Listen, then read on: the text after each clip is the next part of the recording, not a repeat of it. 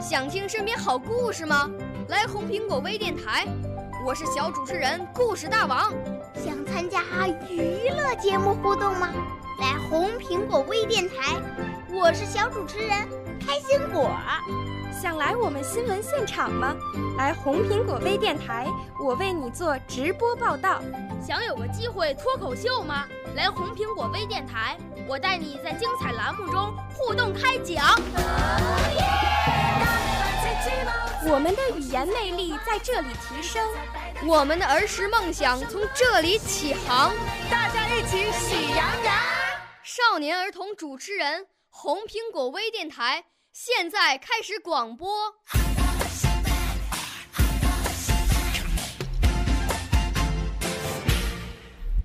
亲爱的，大朋友、小朋友，你们好，欢迎收听北京人民广播电台红苹果微电台，静好说佳节。我是来自湖南省浏阳市人民路小学的小主播耿静好。今天静好要和您分享的传统佳节。是重阳，重阳节为每年的农历九月初九日，是中国传统节日。重阳也叫重九，因为《易经》中把九定为阳数，九月九日两九相重，故曰重阳。古人认为重阳是一个很特别的日子，所以在这一天活动丰富多彩。一般包括出游赏景、登高远眺、观赏菊花、遍插茱萸、吃重阳糕、饮菊花酒等等。重阳节已有两千多年的历史，重阳节的起源最早可以推到先秦时代。到了战国时代，重阳已受到人们的重视，但只是在地宫中进行的活动。汉代。过重阳节的习俗渐渐流行起来。相传汉高祖刘邦的妃子戚夫人遭到吕后的谋害，其生前一位侍女贾氏被逐出宫，嫁与平民为妻。贾氏便把重阳的活动带到了民间。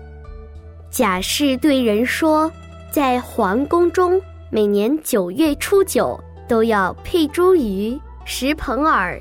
饮菊花酒以求长寿，从此重阳的风俗便在民间传开了。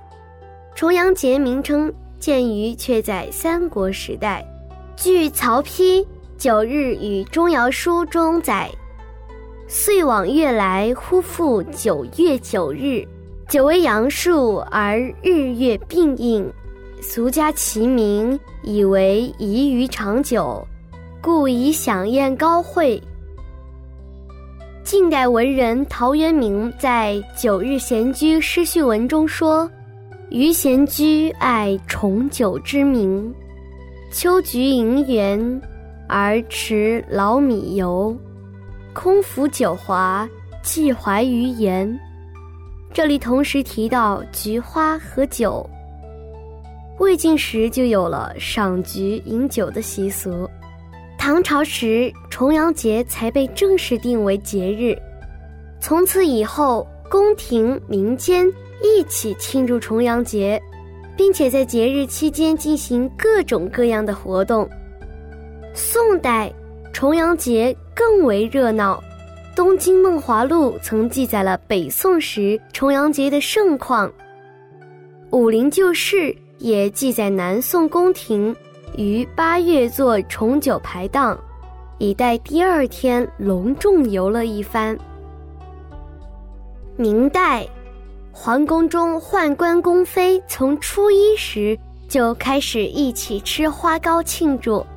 九日重阳，皇帝还要亲自到万岁山登高揽胜，以畅秋至。清代、明代的风俗依旧盛行。二十世纪八十年代起，中国一些地方把夏历九月初九定为老人节，倡导全社会树立尊老、敬老、爱老、助老的风气。一九八九年，中国政府将农历九月九日定为老人节、敬老节。二零一二年十二月二十八日，中国全国人大常委会表决通过新修改的《老年人权益保障法》，法律明确每年农历九月初九为老年节。重阳的源头可追溯到先秦之前，《吕氏春秋》之中《季秋记》写道：“九月命家载，农事备收，举五种之药，藏地籍之收于神仓，知尽必赤，是日也。大享地，常牺牲，告备于天子。”可见当时。已有在秋九月农作物丰收之时，祭享天地、祭祖，以谢天地祖先恩德的活动。重阳在民众生活中成为夏冬交接的时间界标。如果说上巳、寒食是人们度过漫长的冬季后出世畅游的春节，那么重阳大约是在秋寒新至。人民即将隐居时，具有仪式意义的秋游，所以民俗上有上巳踏青、重阳辞青。重阳节围绕着人们这一实际感受展开。据文献记载，早在战国时代，重阳节时民间就有登高饮菊花酒的风俗。作为节日，应当是在西汉时期。古代民间在重阳节就有登高的风俗，所以重阳也叫做登高节。相传这一风俗始于东汉。登高的地点没有统一的规定，一般都是登高山、登高塔。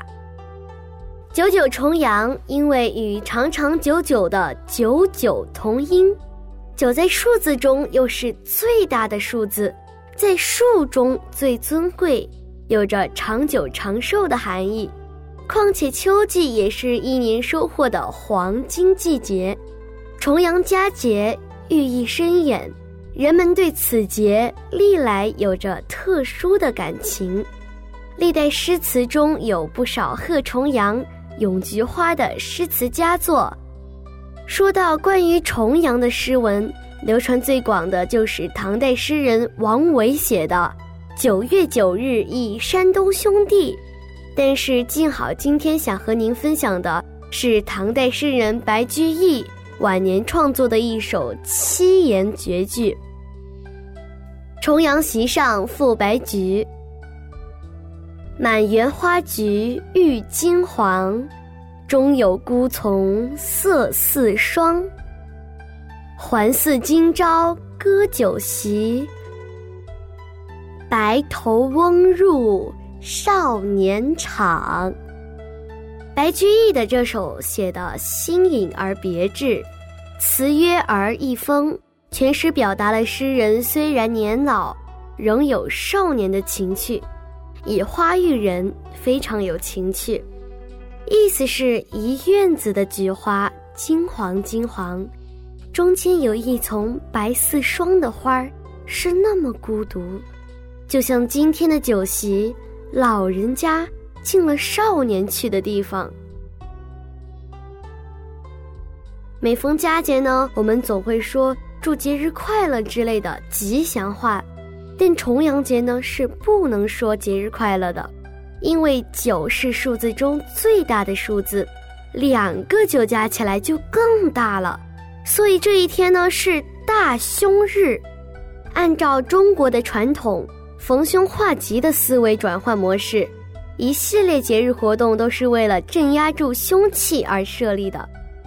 静好要提醒大家，在这个原本是辟邪的日子里，是不能说节日快乐的，而要说身体健康或者是全家平安之类的祝福语。静好在这里祝您重阳日安康。好了，今天的静好说家节就到这儿。更多精彩，请锁定北京人民广播电台红苹果微电台。我是静好，我们下期再会。